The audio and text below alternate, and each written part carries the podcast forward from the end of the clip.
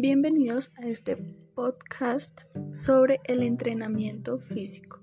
Les habla Paula Gil, estudiante del SENA del programa Gestión de Destinos Turísticos. ¿Qué es el calentamiento? El calentamiento es lo primero que hacen los deportistas antes de entrenar. Este consiste en realizar una serie de movimientos para preparar los músculos.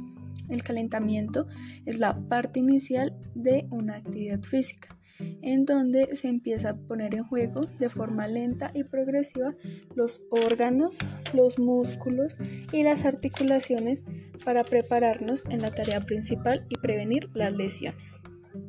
Bueno, el calentamiento físico nos sirve para evitar lesiones, desgarres, pone en funcionamiento toda la sangre para calentar el cuerpo para preparar los músculos y para elevar la temperatura.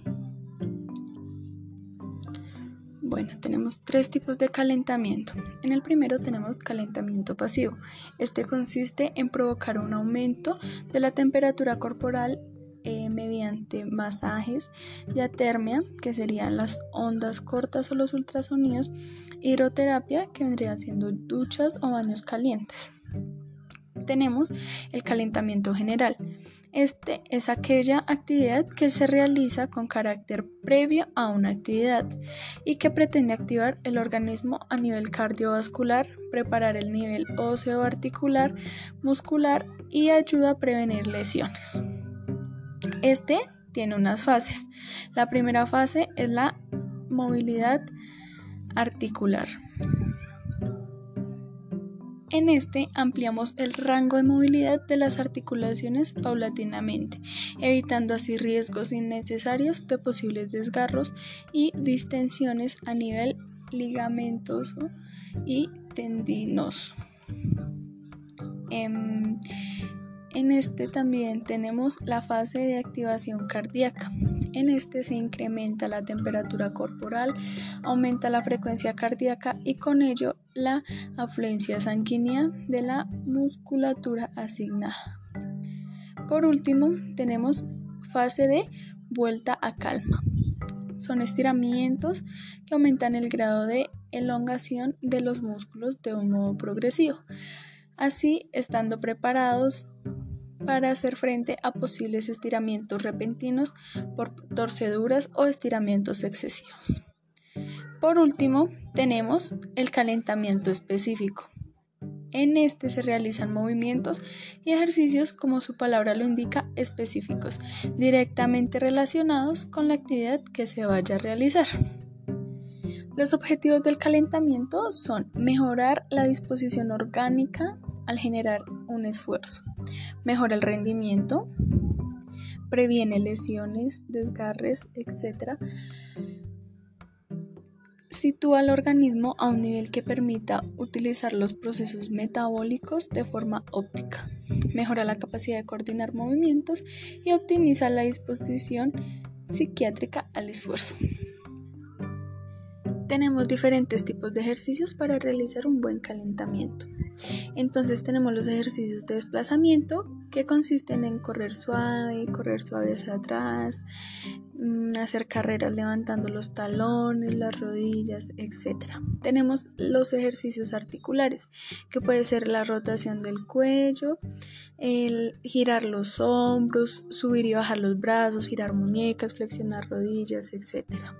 Tenemos ejercicios de saltos que pueden ser saltar con los pies juntos, saltos en zigzag, saltos de saltando hacia arriba, etc.